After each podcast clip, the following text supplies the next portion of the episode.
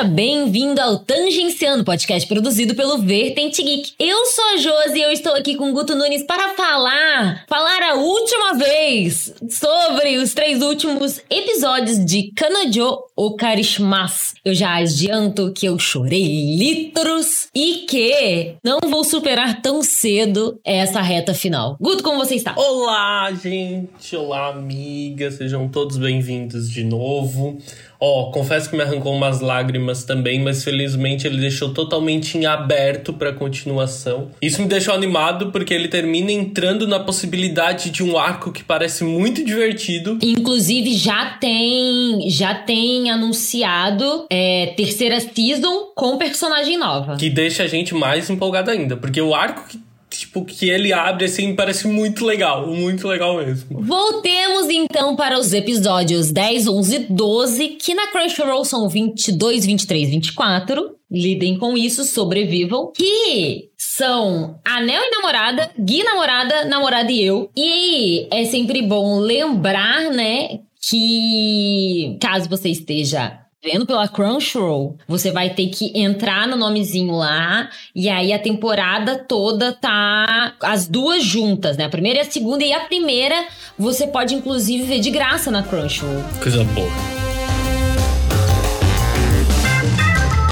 Mas então estamos lá. Nós terminamos o último episódio naquela trocação de saliva, não tão trocação, mas. Passação de saliva da Aruka pro Kazuya. E o Kazuya transtornado falou: para, pera, como assim não? Por favor, mais respeito. E mais, obviamente, Kazuya, aquele hétero feminista, ele pensa: nossa, o que eu fiz de errado para a Aruka estar tão desesperada? Eu sou uma péssima pessoa. Eu estou aqui brincando. Eu não posso mais brincar eu estou. E ele começa a confabular na cabeça dele quando a avó, a senhora Nagomi, ela vira e fala assim: Ô menina, toma aqui a minha relíquia de família de presente para você. E aí a gente conhece a história do bendito do anel. Que, você, que passou dela para a filha e que aí agora elas eles conversaram, o anel de noivado vai passar para Mizuhara e aí fica aquele climão. Claro que instantaneamente a Mizuhara pensa em recusar, né? A primeira menção dela é recusar, porque aquilo é tudo de mentira. E aquilo deixa a Aruka ainda mais em uma situação completamente desconfortável e tensa, porque depois de, do beijo, ela se colocou em uma posição assim muito determinada a fazer tudo que ela pudesse para tentar conquistar o Kazuya. E o Kazuya, claro, assim, vamos combinar que ele é um anjinho. Ele vê como a Aruka tá se sentindo desconfortável naquela situação e não só pela Mizuhara, porque a Mizuhara ela poderia se lidar com aquilo, sair daquilo de maneira tranquila, mas ele acaba se impondo também para não ter que fazer a menina lidar com aquela, aquele desconforto todo, sabe? Porque a Aruka tava naquela me devolve meu anel. E o caso ele fica, poxa, eu já gero vários problemas pra Mizuhara, agora eu gero problemas também pra Aruka, tipo, eu tô gerando problemas para minha família, então tipo, ele começa nessa loucura e aí ele determinado decide que ele vai dizer que eles terminaram. Olha, eu juro pra você que se ele fala assim, vó, mãe, pai, nós terminamos, agora eu estou namorando com a Aruka, pra mim ia ser super normal. Ia fazer super sentido. Aham, uhum, na história. Eu, como mãe dele, eu ia pensar assim, em retrospectiva, olha, faz muito sentido a menina vir sempre. Eu acho que pra história faria sentido também, tá? A menina vem sempre, olha que a Mizuhara é legal, pra não magoar a família, continua vindo. Nossa, pra mim, acabou, sobe vinheta. sabe?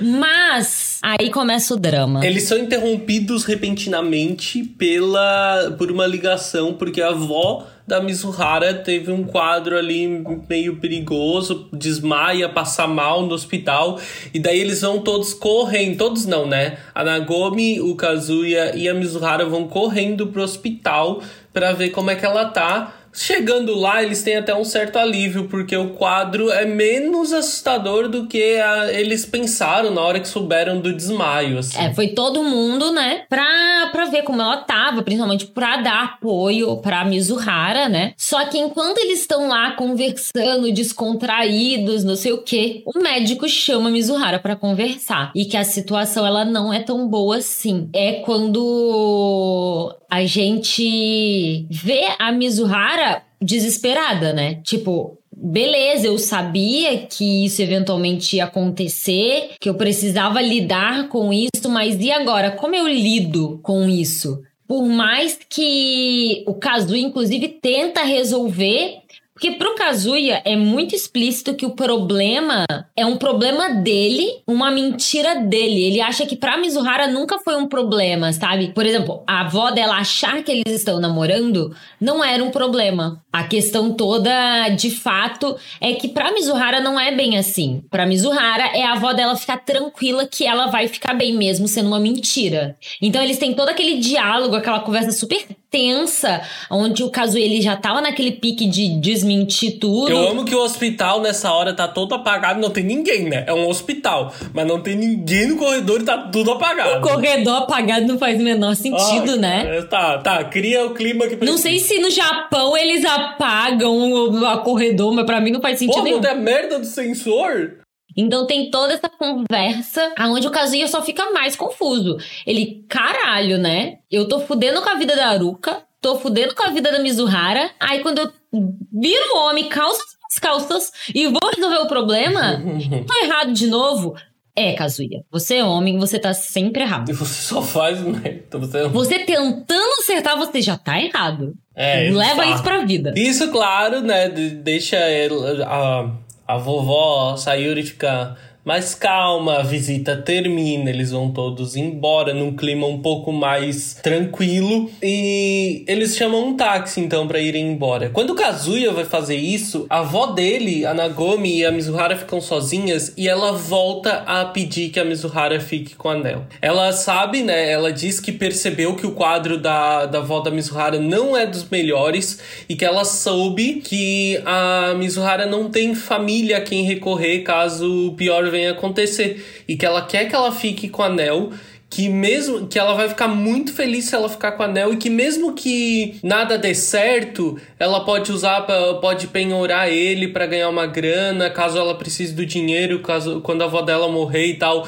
Gente, essa cena é de uma sensibilidade. Porque ali a, a avó do Kazuya, né? Ela deixa claro que o presente é para não para a namorada do Kazuya, sim para a Mizuhara. Isso. Que eles veem ela como, olha, como que você ajudou o Kazuya? Eles gostam dela, não só da namorada do Kazuya, né? Exato. É- essa cena, ela, é- ela é muito bonita porque é a Nagumi conversando com a Mizuhara sobre o quanto ela gosta dela, né? E como que ela pode contar com o apoio da família, mesmo se ela não for família, né? E, obviamente, tem aqueles momentos leves onde ela fala, arruma um motorista gostosão. E quando ela faz parecer que a única coisa que o Kazuya sabe fazer da vida é chamar táxi. então...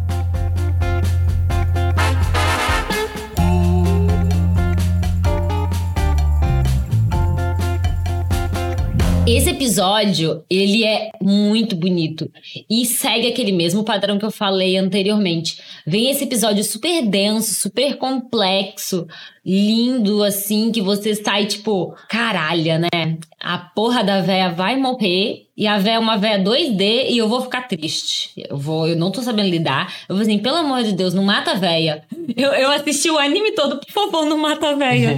Porque eu, eu adoro a avó dela, a avó dela. As duas, né? As duas vós, a, a, a, a Sayuri e a Nagomi são uma dupla tão perfeita, assim. Depois da Mizuhara, as melhores personagens do, do anime. Sim, e, e são as saídas cômicas que funcionam, né? Porque os amigos são a, a, parte cômica, né? Também do anime, mas eu acho que não funciona tão bem comigo. É, As também. piadas delas pra mim é tipo. Eles falando de morar junto. Ai, a gente queria que eles morassem junto. E a avó dela super animada. É verdade, sabe? É que eu acho que pra gente as piadas de tipo assim. Você vai falar que a gente tá mais próximo do das vó véia do que dos amigos adolescentes? Não tinha pensado nisso, agora eu fiquei meio triste.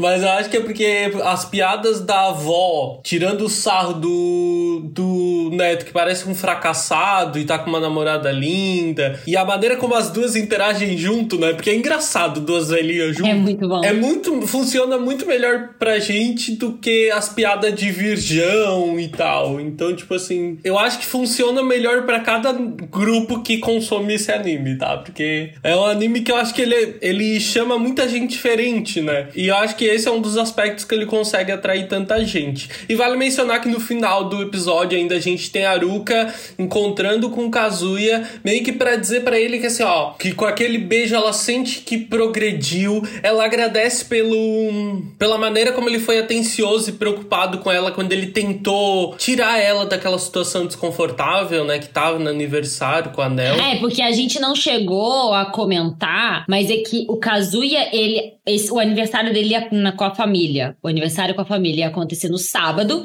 E o domingo ele ia passar o dia todo com a Aruka. Só que aí a Aruka, ela passou o sábado e o domingo com o Kazuya. Porque quando o Kazuya, ele vai embora do sábado, ele pensa assim, poxa, já passei com a Aruka, não, mas o domingo também ia ficar com ele. Então essa conversa acontece no domingo. Enquanto eles tomam um sorvete de arco-íris. Coisa mais linda. Achei fofíssimo, um grilo Eu daquele. também, eu queria. E daí ela fala ainda, tipo assim, uma contente que ela sente que progrediu no relacionamento e tudo com um beijo. Assim, mano, roubou um beijo. Roubou um beijo, uma, tipo assim, não é roubou um beijo. Roubou, caralho, você se enfiou dentro do menino.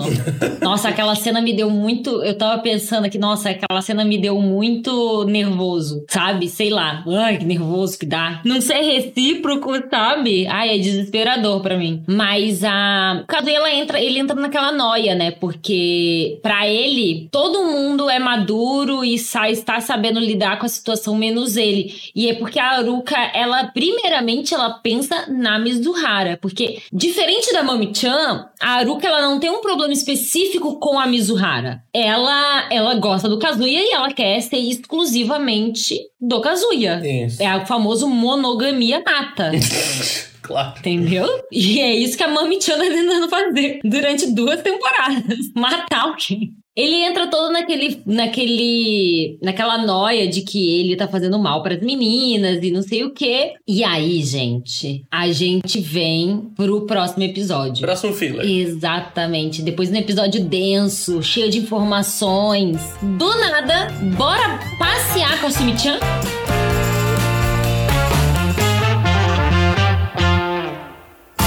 O Kazuya vai substituir a, a Mizuhara em um encontro com a Sumi-chan, porque ela. Acho que é para praticar de novo, né? E a Mizuhara supostamente não tá, tá ocupada e a Sumi pediu para ele. Questão é que ela montou um roteiro inteiro. Um inteirinho para passar o dia inteiro. Isso no caso é numa segunda-feira, sabe? É uma, tipo, é um anterior, é um depois do outro os, os episódios. Porque ele passa o dia com a Aruka e no outro dia ele marca com a Sumi-chan através da Mizuhara. Só que esse encontro, eu eu Guta, não sei se era pra para praticar. Então. Acho que a Sumi-chan só tava querendo, só querendo agradar ele, sabe? Fazendo tudo que ele gosta. Então, eu acho que a gente tem que dar uma resumida nisso aqui. Tá, vai. Basicamente, ele. Ela leva ele pra um aquário onde eles passeiam fazendo muita, muitas coisas que ele acaba até se empolgando. Ele até perde a linha porque é uma parada que ele gosta muito. Vestido de colegial. Vestido. Ela vestida de colegial. Porque ela viu eles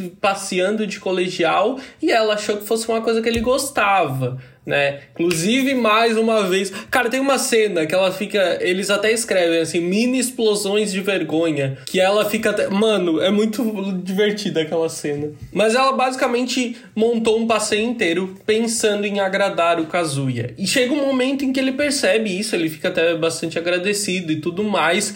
E, e, basicamente o episódio é isso, sabe? A gente tem momentos engraçados, divertidos de interação com eles, onde o Kazuya tá amando o passeio, ele acaba perdendo a, a noção em alguns momentos, se divertindo muito ali, e ela tá daquele jeito envergonhado dela, tentando fazer de tudo para agradar ele, e ela mostra que ela estudou muito sobre, ela aprendeu muito sobre para ser uma guia excelente para ele nesse passeio. Até que chega um momento em que ela tem o seu, seu primeiro espasmo de quase falar alguma coisa muito importante para ele, assim. E aí que tá, ela ia falar que gostava dele ou ela ia falar que tava gostando muito? Nunca saberemos. Exato.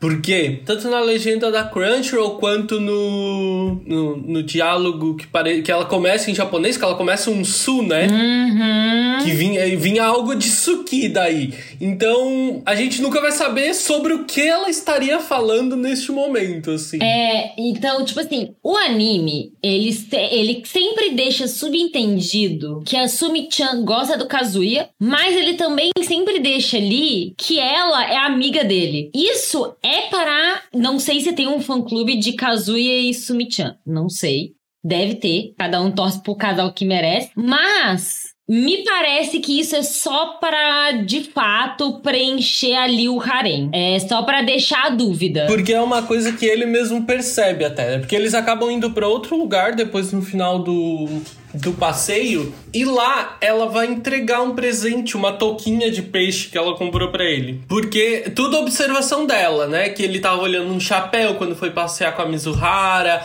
a capa do celular dele, tudo isso ela presta atenção e ela dá um presente que ela acha que ele vai gostar. E ele percebe que aquele dia todo foi tão pensado em algo que ele gostava porque era um presente dela de aniversário para ele. Então, tipo assim, ele se sente até culpado porque em diversos momentos ele tava olhando para ela de uma maneira sexual enquanto ela tava lá só querendo dar um dia da hora para ele, assim. É, e a gente tem lá no, no episódio passado onde ele tá, ele, se eu não me engano, 17, aniversário namorada que ele vai com ela procurar presentes pra Mizuhara. Uhum. E aí a, a, a, a Sumi ela fala, putz, espera aí. Quando que é o aniversário dele? Porque, pô, ele me ajuda, não sei o que, também quero, quero contribuir. E aí que ela fica sabendo, a gente tem até um flashback desse momento. Mas, menino, esse fillerzinho, ele traz junto com ele o finalzinho ali. Devastador. Nossa, que destrói, né? A, a, a Sumi-chan fala com ele, né? Já cai, já, você já começa assim, meu Deus, o que está acontecendo? E ele fala, ele despeja todas as preocupações que ele tá tendo e divide com ela. Sim, ele, ele compartilha com ela todas as preocupações que ele tem basicamente em relação a Mizuhara. Porque basicamente é as preocupações que ele tem no momento, né? E tipo assim, toda aquela situação triste que a Mizuhara tá vivendo e a maneira como ele tá tentando lidar e e ajudar ela naquilo, ele finalmente fala para alguém sobre, assim, ó, ele simplesmente cospe tudo aquilo e ela é muito gentil, porque ela mostra para ele que tipo assim, ó, que ela às vezes a pessoa só precisa falar e alguém só precisa escutar. Terapia. Boom, terapia, joguei aqui. E daí ela faz esse papel e os dois, tipo assim, e ele desabafa e quando ele percebe, ela tá em prantos também, porque ela se identifica com a situação. Ela ela não fala sobre ela não fala o que que acontece com ele, ela não fala o porquê, mas ela diz que entende muito bem ele e os dois ficam ali meio compartilhando essa a dor. essa dor, é, esse, essa tensão que eles têm que lidar assim.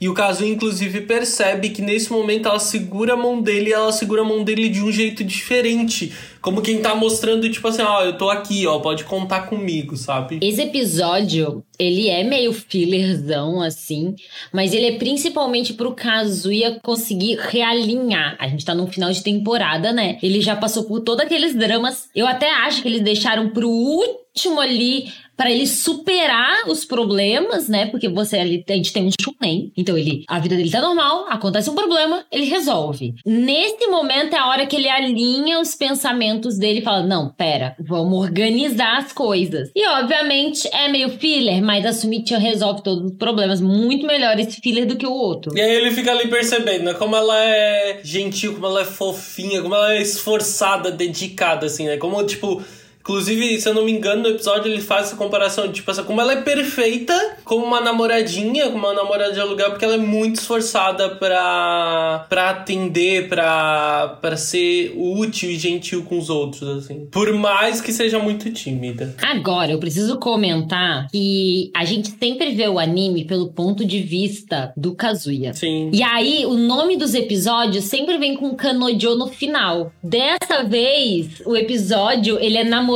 e eu. E aí, a gente vê o episódio pelos olhos da Mizuhara. Gente, achei super fofinho. Queria só deixar assim, jogar pro alto.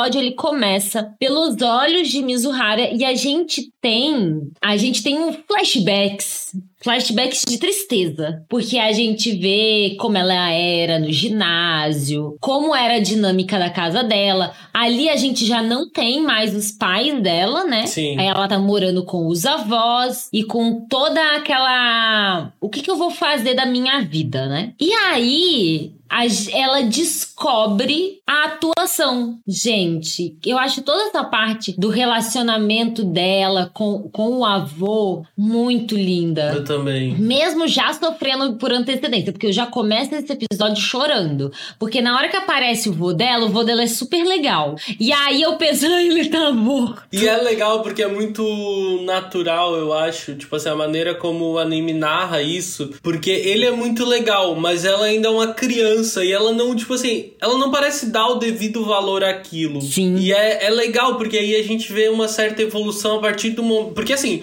o vô dela é um cara super alto, uh, com super alto astral, super otimista, aquela parada de ó, é, te dedica aos seus sonhos para conseguir o que tu quer. Ele conta para ela sobre quando ele foi pedir a Sayuri em casamento, a esposa, ele subiu um templo 100 vezes pra, pra ter o pedido atendido. E ela ignora essa informação, porque ela diz que é só superstição, né? A, a Mizuharinha de 13, 14 anos, sei Não, lá. a Mizuharinha de 13, entre muitas aspas, né? Porque a Mizuhara normal, só com menos pito. E menos cabelo. É verdade, ela tem menos cabelo. Mas a, a, a cara é a mesma. É, Eu acho engraçadinho que, como o anime brinca com isso, porque ela parece muito o menino macho, sabe? A menina macho, a briguentinha da escola. No- nos- no- quer ver no momento que ela aparece assim, porque ela brigou com os meninos por causa de não sei o que, sabe? Eu, eu gostei bastante da, da Mizuhara adolescente. Eu também gostei. Então a gente tem eh, toda essa questão que é onde ela descobre que a avó trabalhava com cinema, e aí a gente já entende melhor o que exatamente ela quer com a atuação e toda a frustração que ela tá tendo atualmente, né? Porque ela promete pro, pros avós que ela vai ser uma atriz de sucesso, né? No momento atual, ela tá com muita dificuldade. A, a avó dela tá muito doente, não sabe quanto tempo a avó dela vai continuar com ela. Uma coisa que é legal é que o, o episódio começa falando sobre o, o momento atual dela em questão à, atuação, né? A carreira de atriz. E eles, tipo, ele começa com ela narrando pra gente e deixando claro a realidade desse ambiente. Como é uma coisa que tu precisa con- contar com sorte, como é uma coisa que tu precisa te preocupar com a aparência. É uma parada que, tipo assim, às vezes a sorte não é o bastante, tu precisa de um bom contato que dessas, desses grupos pequenos de teatro, sei lá, cada 21 vai conseguir contrato com uma agência e isso não quer dizer que ele vai conseguir um papel em algum filme, alguma coisa, sabe? Como é uma parada difícil, mas que a Mizuharinha, por causa da avó, começou a sonhar com isso e até na a, a relação dela com a avó muda muito, né? Nessa ele ela parece acompanhar mais o otimismo dele a partir do momento em que ela tem esse sonho, porque ele fica naquela, não, vamos lá, eu vou te ajudar a realizar esse sonho.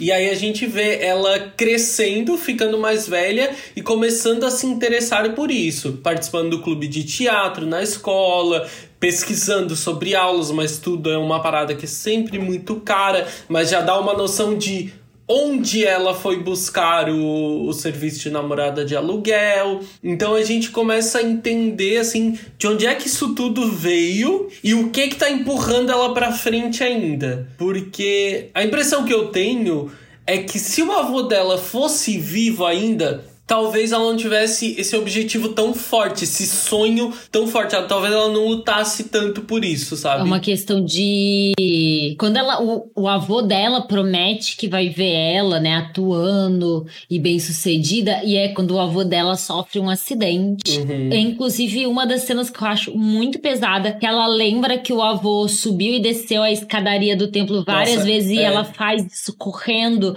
correndo, implorando para que ele não desista. Ela já. Aquela Mizuhara é. A Mizuhara que disse que aquilo lá era bobagem, superstição.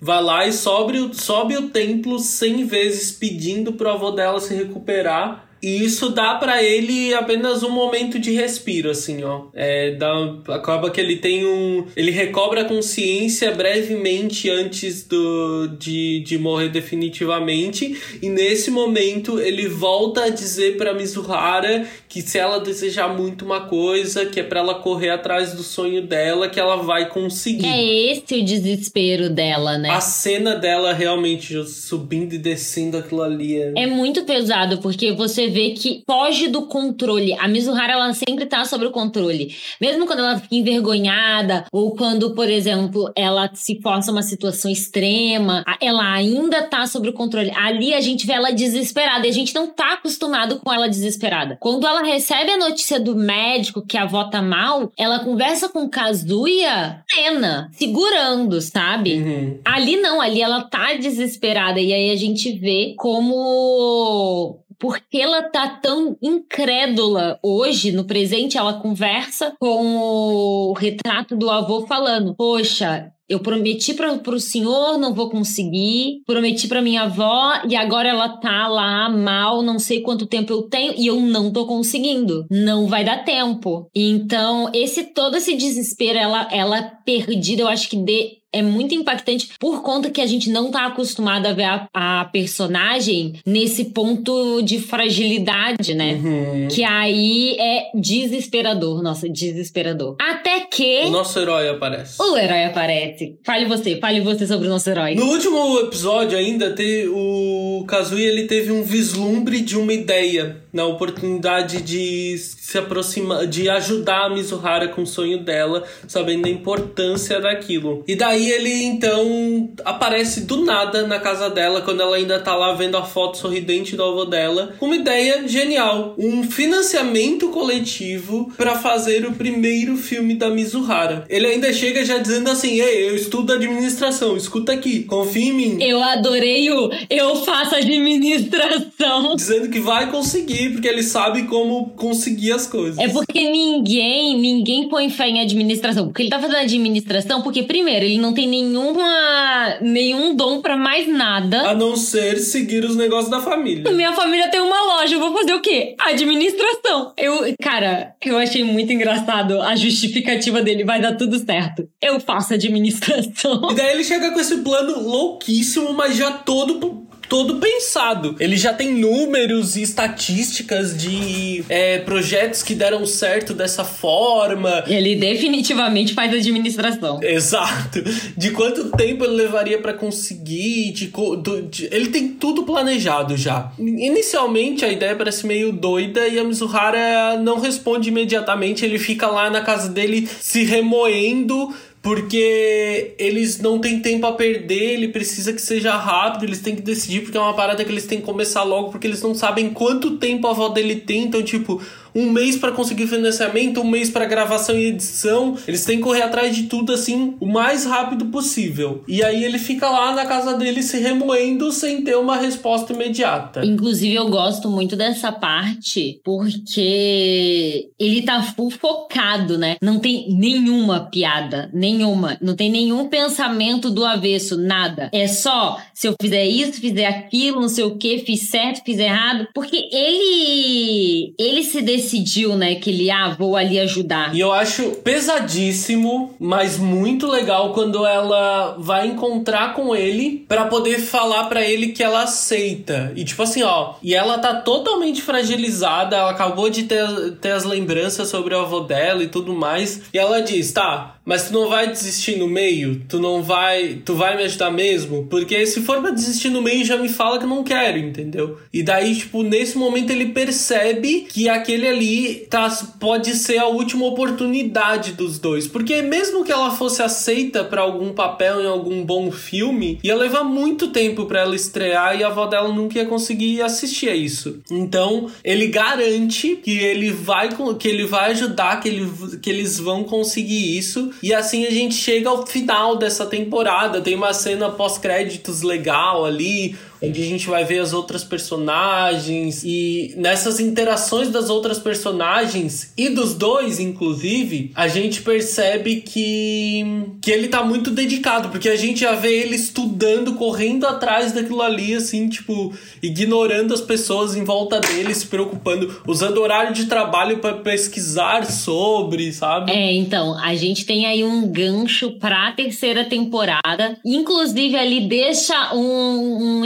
eggzinho pra quem leu o mangá, que obviamente eu pesquisei na internet, porque quando apareceu uma pessoa de cabelo azul, eu fui procurar na internet para saber o que estava acontecendo. Mas eu acho que esse último episódio ele é perfeito. Ele é perfeito. Ele, tipo, não tem nada nele que eu não goste muito. Porque, primeiramente, que o financiamento coletivo, ele me pegou totalmente assim, desprevenida. Tipo, vamos fazer um filme juntos, sabe? Tipo, um, pra onde isso tá indo? Porque vai ter toda a relação da escola, sabe? Uhum. Da faculdade, no caso, de como que ele vai lidar com a faculdade, os amigos, quem que vai estar tá junto, que provavelmente aquele bonitão do teatro vai estar tá junto. Quero muito mais o bonitão do, do, teatro, inclusive. Eu amo ele, tá? Eu queria muito ver ele, mas. É, então, porque ele parece ser tão legal. É. Então, tipo, eu tô com grandes expectativas para uma terceira temporada. E como todo bom shounen, ele está, né, garantido aí pra uma terceira temporada, sabe-se lá Deus quando ele vem, mas vem. E estou ansiosa. E os comentários que a gente vê na internet de quem acompanha a obra dizem que é o melhor arco e uma, um personagem muito da hora que vai aparecer.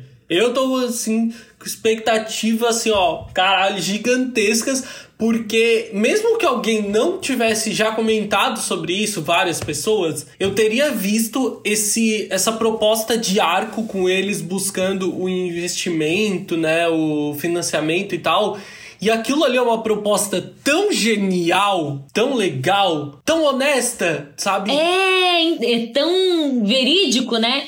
Você passar por isso. Quando tu produz conteúdo na internet, tu tá dentro da bolha, tu acompanha vários amigos, pessoas fazendo isso, sabe? Querendo conquistar o espaço em um determinado mercado de alguma maneira. E o financiamento coletivo, ele é uma resposta muito honesta a isso. Então eu achei muito legal essa escolha de de arco, de proposta narrativa. Então, assim, ó, eu tô com expectativa cara, o, o, o pau duraço pra próxima temporada. Assim. Em março, a do ano que vem, né? No caso, porque março já foi embora, mas março de 2023 a gente tem, vai, vai ter um evento com mais informações sobre a terceira temporada. Então, talvez aí a gente tenha pelo menos uma season, um ano. Você tem, você tem ideia de que season vai vir? Ah, não, agora eu quero que você cante. Qual que é? Não, eu chutaria, eu chutaria se eles vêm pra março, eu chutaria na, na temporada de julho ali. Hum, julho, temporada de verão, no caso. Isso. Eu chutaria no, na próxima temporada de verão.